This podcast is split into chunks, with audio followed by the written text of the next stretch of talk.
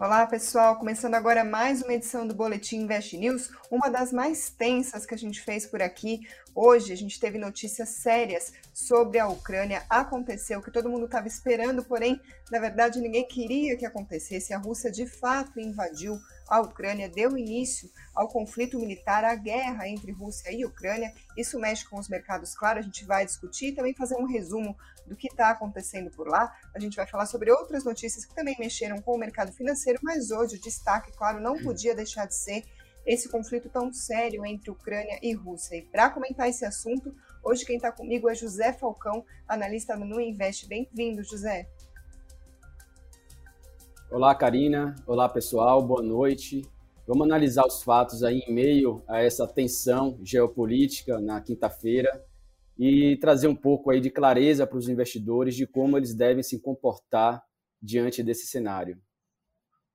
Exatamente. Além do José, a gente também tem Vinícius Rodrigues, Rodrigues Vieira, professor de Relações Internacionais do Centro Universitário FAAP. Ele teve um pequeno problema técnico, não conseguiu, por enquanto, entrar ao vivo com a gente, mas a gente vai seguir com as explicações dele daqui a pouquinho sobre o que está acontecendo, qual é o problema da Rússia com a Ucrânia. A gente vai tentar responder, mas antes disso, vamos tentar dar um apanhado geral do que está acontecendo e, primeiro, claro, como que isso mexeu com os mercados. A gente teve logo no começo do dia essa notícia da invasão russa a Ucrânia mexendo com os mercados, gerando bastante pessimismo de uma maneira geral. O petróleo chegou a disparar, bolsas pelo mundo inteiro caindo forte. Agora, no final da tarde, a gente teve uma pequena reversão desse movimento, principalmente depois do discurso do presidente dos Estados Unidos, Joe Biden. O que aconteceu foi que ele indicou que os Estados Unidos só vão de fato agir militarmente, ou seja, entrar no conflito armado se a Rússia atacar algum dos países que pertencem à OTAN a aliança que reúne diversos países, inclusive os Estados Unidos. Depois dessa indicação, o petróleo, que chegou a subir perto aí de 8% na máxima do dia, acabou diminuindo esse, avanço para perto de 1%. As bolsas também chegaram a mudar de sentido em alguns lugares. Em Wall Street, por exemplo, índices que caíam passaram a subir, mas de fato não tem como a gente saber se esse alívio é momentâneo ou se a gente deve ter mais preocupações pela frente, é muito imprevisível. Então, nesse cenário, é claro que o investidor deve ficar se perguntando primeiro o que está acontecendo e, claro, o que pode acontecer. É difícil a gente prever num cenário tão conturbado como esse, mas eu gostaria de ouvir o seu panorama do que, que deve acontecer, não só com as bolsas, mas de uma maneira geral com o mercado. É, muita gente aqui dizendo, inclusive no chat, só o José Falcão mesmo para trazer tranquilidade num momento como esse, uhum. mas é difícil, a gente está falando de guerra, né, José? Exatamente, Karina. E eu não poderia começar diferente, né? Trazendo uma mensagem para os investidores é, de manter cautela nesse momento, é, pois apesar de ser séria, não é a primeira crise desse tipo e não será a última. Os ativos de risco, né, evidentemente, terão mais volatilidade, pois conflitos impactam negativamente a economia. A incerteza faz os investidores priorizarem ativos de menor risco e que tragam proteção, como títulos do governo, no caso renda fixa, moedas fortes como o dólar e metais como o ouro e a prata. Vale destacar, Karina, que esse tipo de conflito atinge em cheio né, o setor de energia fóssil, como gás e petróleo, conforme você comentou, e pode beneficiar empresas do segmento, mas fazer aí um estrago na economia de forma geral, porque pressionará preços em torno da cadeia produtiva, elevando ainda mais a inflação no âmbito global e, por consequência, os principais bancos centrais ao redor do mundo vão acelerar o aperto monetário, ou seja, isso significa juros mais altos, né? E juros elevados, eles é, costumam ser um remédio amargo para conter a inflação, que traz a estagnação econômica, baixo crescimento, menos investimentos e menos emprego e renda. Então, esse é o efeito aí catastrófico sobre a economia, fora a questão humanitária, que ainda é mais preocupante. É, com certeza, a questão humanitária é a mais preocupante. Já tem imagens em redes sociais bastante chocantes, inclusive, sobre o conflito na Ucrânia. Então, claro que isso é prioridade quando a gente entra em qualquer tipo de discussão sobre um momento como esse, um momento de guerra, a perda humanitária é incomparável, é a maior de todas. Eu falo isso porque a gente está justamente discutindo aqui economia, investimentos, relações internacionais, mas a gente não deve perder isso de vista. A gente está falando de uma questão muito importante. Feito esse parênteses, essa ressalva importante trazida por você, José, a gente sempre começa a se perguntar sobre setores, as ações que devem ser mais prejudicadas, aquelas que devem ser até mais defensivas, petróleo, energia, a gente fala sobre isso, mas também é importante a gente comentar o impacto econômico que isso pode ter, e isso não afeta mais um determinado setor e outro, isso afeta todos. Se a gente de fato tiver uma, uma crise global afetando diversos países, inclusive Brasil, isso não é uma questão de qual setor deve sair pior que todo que outro. A economia como um todo deve sentir, o nosso bolso deve sentir.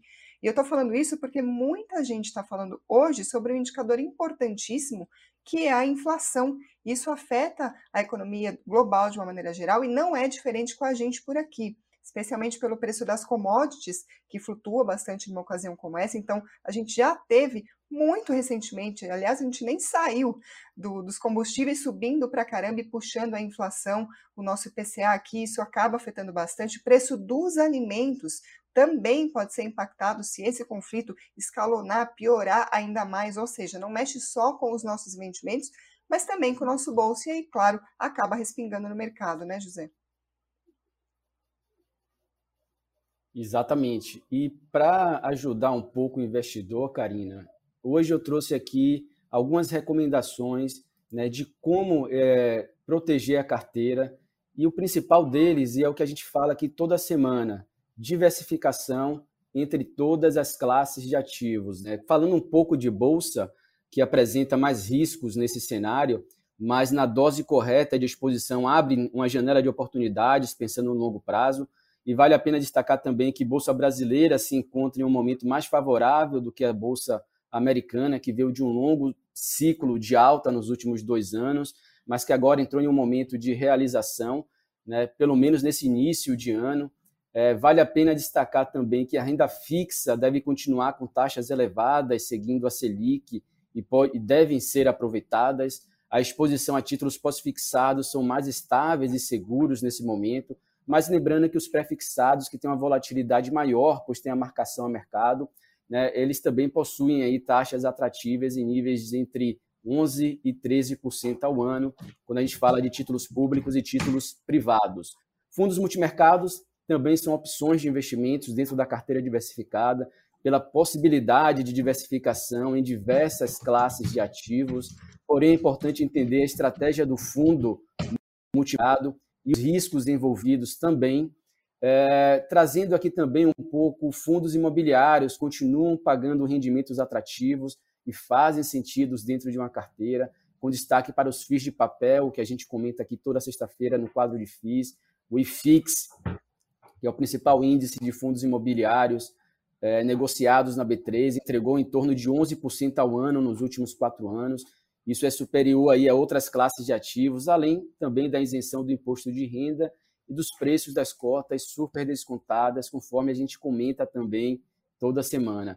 Então, vale a pena destacar também, vale a pena aqui destacar, eu acho que esse é o principal ponto, é, se expor a ativos indexados a moedas fortes como, como dólar e metais como ouro, são sempre bem-vindos dentro de uma carteira. E nesse momento de tensão geopolítica, fazem ainda mais sentido, conforme a gente viu o dólar se valorizando frente às principais divisas globais hoje e o ouro também batendo aí uma máxima dos últimos meses. Então é, nesse, é nessas horas que a gente entende a importância de ter uma carteira diversificada e esses ativos que a gente chama de porto seguro dentro do portfólio. É importante a gente comentar sobre essa questão dos, portos, dos portos seguros. Eu estava falando sobre a economia, só para a gente ter uma noção. A gente já comentou aqui em outras edições que a Rússia é um dos maiores produtores de energia do mundo, por isso acaba afetando, por exemplo, o preço do petróleo, como a gente viu hoje. E tanto ela quanto a Ucrânia estão entre os maiores exportadores de grãos do mundo, ou seja, mais um item para a gente ficar de olho na flutuação possível de preços no meio dessa guerra toda. Além disso, a gente também não deve perder de vista que tem sanções econômicas de diversos países. Já os Estados Unidos, por exemplo, já foram um dos primeiros aí a falar sobre esse assunto. Isso pode acabar mexendo, claro, com a economia global, por mais que o objetivo seja pressionar a princípio, a economia da Rússia diante desse conflito todo. Como eu estou comentando, são diversos fatores para a gente tentar entender o que está acontecendo, por isso que a gente trouxe a presença do professor de Relações Internacionais, o professor Vinícius Rodrigues Vieira, da FAAP. Como eu comentei, infelizmente ele não conseguiu acessar aqui o link para participar ao vivo com a gente, mas a gente está trocando mensagens aqui com ele, ele está mandando áudios para a gente, para a gente conseguir entender um pouco melhor a, a situação. Ele gravou o seguinte para a gente, estou mandando aqui algumas perguntas, eu perguntei primeiro o seguinte, qual que é o problema da Rússia com a Ucrânia? Vou pedir para o Tiago colocar, então, para a gente ao vivo a resposta do nosso professor, para a gente entender esse primeiro ponto. Olha só.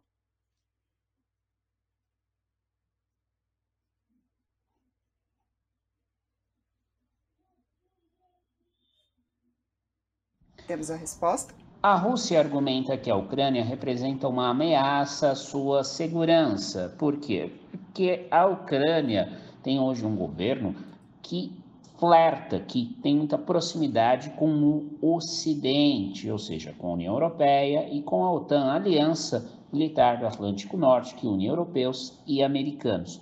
Portanto, a Rússia, sob Vladimir Putin, vê a ocupação da Ucrânia, uma guerra contra a Ucrânia, uma saída para deixar claro que esse país faz parte da sua zona de influência e, portanto, não deve se aliar ao Ocidente.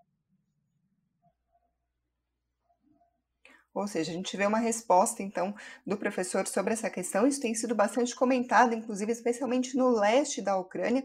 Tem diversas regiões que sofrem forte influência russa. Vamos lembrar que pouquíssimo tempo atrás, 2014, historicamente, é quase nada de distância entre o que a gente está vivendo hoje, a gente viu a Rússia anexando a Crimeia, que é um, um território importante ali também, a parte leste da Ucrânia, foi anexado pela Rússia, mais uma região também com bastante influência russa acaba anexado pelo país. A gente viu dias atrás a Rússia, inclusive, reconhecendo independência de dois territórios ucranianos, ou seja, um precedente aí de que essa invasão de fato viria a acontecer, como a gente está vendo hoje. Além disso, eu perguntei o seguinte para o professor Vinícius: por que, que a Rússia invadiu a Ucrânia? Por que, que a gente chegou até aqui, já que a gente estava vendo tantas ameaças, tantos prenúncios de que isso iria acontecer? Hoje, então, de fato, que eclodiu a crise, o conflito armado. Então, por que, que a gente chegou até aqui? Olha só a resposta dele. A Rússia, portanto, invade a Ucrânia sob o argumento de que não apenas é necessário desarmar a Ucrânia, que representaria uma ameaça à Rússia, mas também para proteger cidadãos russos, minorias étnicas russas que vivem ali naquele país, na Ucrânia. Então, nós temos, em primeiro lugar, ali na região do chamado Donbass, onde já havia ali uma série de rebeldes russos procurando a independência, são justamente os estados localizados nessa região, equivalente a estados, aqui para o nosso padrão do Brasil, que Putin reconhece a independência deles e, em seguida, faz a invasão para assegurar os direitos dessas, dessas populações russas que vivem nessas regiões. São povos ali que demandavam na leitura russa, na versão russa, a união à Rússia, ou pelo menos a sua independência do governo ucraniano, que na leitura da Rússia, novamente, sempre enfatizando isso, estaria indo contra os direitos desses russos que vivem na Ucrânia. É, a gente já estava vendo essa narrativa sendo construída nos últimos dias. Vamos lembrar, claro, a gente está falando sobre uh, um conflito sobre cultura, etnias, ou seja, o que seriam separatistas na Ucrânia querendo pertencer à Rússia, mas o próprio presidente ucraniano disse nos últimos dias que o presidente Vladimir Putin da Rússia estava impedindo a Ucrânia de exercer o seu direito de existir, ou seja, é um conflito também de narrativas. A gente está de olho também sobre a questão da OTAN, a possibilidade da Ucrânia se unir à OTAN também era um incômodo para a Rússia, a gente estava acompanhando também. Agora, claro que o mais importante aqui é a gente entender até onde pode ir esse conflito. Como eu comentei, é bastante imprevisível. Tem gente dizendo, inclusive, que seria aí o começo de uma terceira guerra mundial, embora diversos especialistas estejam dizendo que não, o mundo não estaria perto de uma terceira guerra mundial, por mais que haja essa preocupação entre diversas pessoas. Mas claro que todo mundo quer saber até onde pode ir um conflito como esse. Será que isso de fato pode acontecer? Então, também foi outra pergunta que eu mandei para o professor Vinícius, que é justamente essa: até onde pode ir essa guerra entre Rússia e Ucrânia? Vamos ver a resposta juntos.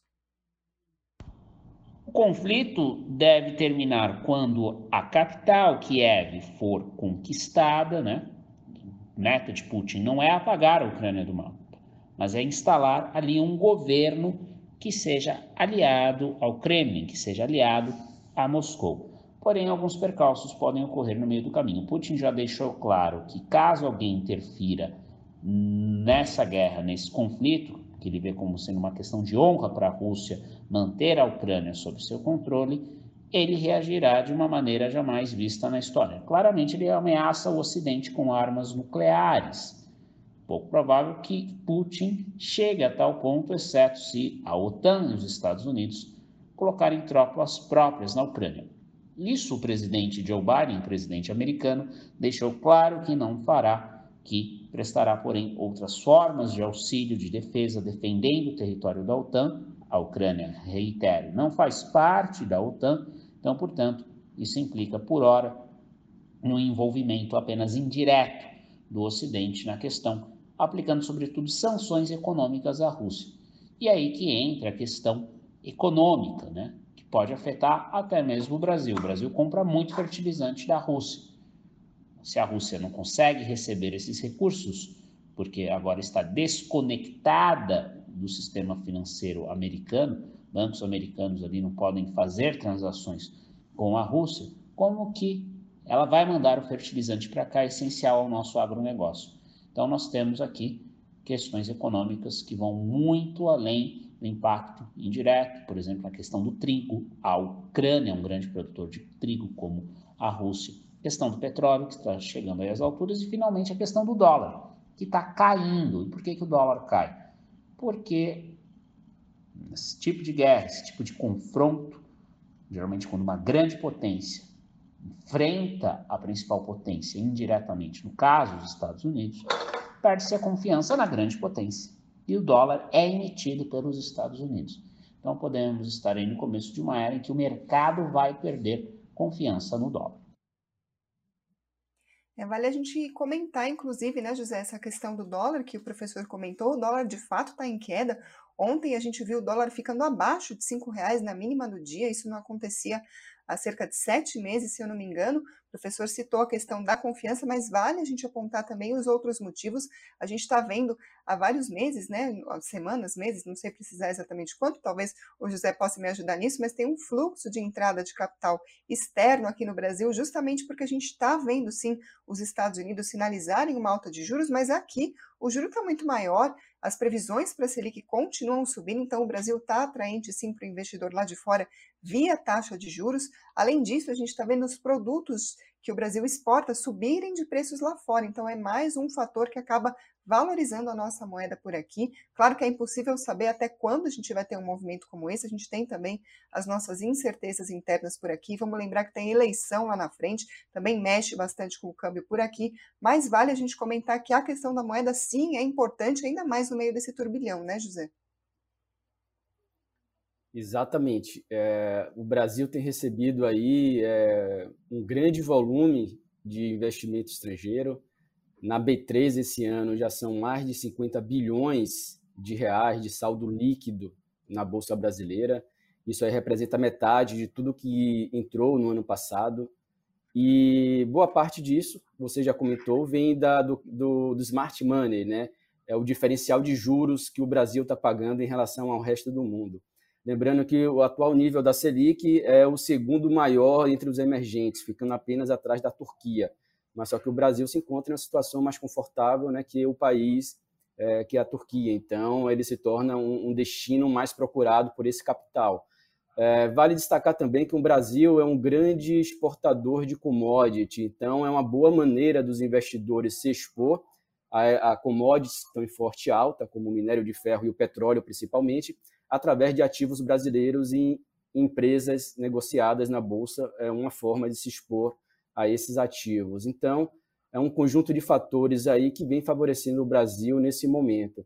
Vale lembrar também a questão fiscal, né? O Brasil bateu recorde de arrecadação para o mês de janeiro. Isso aí dá uma amenizada na situação fiscal e traz um pouco mais de conforto nesse sentido. O investimento direto também no país é, somou 8,85 bilhões nesse período, né? Foi o segundo, segunda estimativa do Banco Central, né? E deve encerrar o mês de fevereiro em 10 bilhões. É, o Banco Central ainda informou nessa quarta-feira que o fluxo cambial acumula em fevereiro até o dia 18. O saldo ficou positivo em 5,2 bilhões. Né? Então, é, além disso, é, todos esses fatores aí que eu comentei, principalmente em relação à arrecadação do mês de janeiro de 235 bilhões, alivia a necessidade de o Brasil emitir dívida para se financiar e colaboram aí para o fortalecimento do real nesse momento. Então, um conjunto de fatores que a gente não imaginaria que aconteceria nesse início de ano e que tem favorecido aí a moeda brasileira e isso pode trazer impactos positivos, inclusive para a própria inflação. Né? Uma estimativa do relatório trimestral de inflação do Banco Central aponta que a cada 10% em queda do dólar frente ao real, é, a inflação teria aí uma queda de um ponto percentual no ano. Então, há uma expectativa positiva também nesse sentido. Falando em conjunção de fatores, vamos falar sobre as outras notícias que também estão no radar do mercado financeiro. A primeira é aqui do nosso cenário interno, estou falando da taxa de desemprego, foi divulgada hoje cedo pelo IBGE. No quarto trimestre do ano passado, ficou no nível mais baixo desde o final de 2019. Essa é a boa notícia. A notícia ruim é que é o menor nível histórico do rendimento real do trabalhador. O que significa isso? As pessoas estão começando a voltar para o mercado de trabalho depois do baque da pandemia, só que elas estão retornando com um salário menor, ganhando menos. A pesquisa é a PNAD contínua do IBGE, foi divulgada pela manhã, com taxa de desemprego em 11,1%. Ainda assim, o desemprego tá, ainda não atingiu o patamar pré-Covid. Isso porque em 2019 a taxa média do ano foi de 12%, em 2021 de 13,2%. O número do rendimento real, que eu estava comentando agora há pouco, R$ 2.447, isso significa uma queda de 3,6% na comparação com o trimestre anterior e mais de 10% na comparação com 2020. Ainda do cenário interno, a gente teve uma notícia sobre a confiança da indústria, divulgada pela Fundação Getúlio Vargas, a FGV, caiu pelo sétimo mês seguido em fevereiro. O índice de confiança da indústria foi para 96,7 96,7 pontos, desculpa, esse é o menor nível desde julho de 2020. Lá fora, os Estados Unidos divulgaram hoje dados sobre novos pedidos de auxílio-desemprego. Caiu um pouco mais que o esperado na semana passada. Isso indica, então, uma recuperação do mercado de trabalho, uma recuperação que está ganhando força, a julgar pelos números que saíram hoje.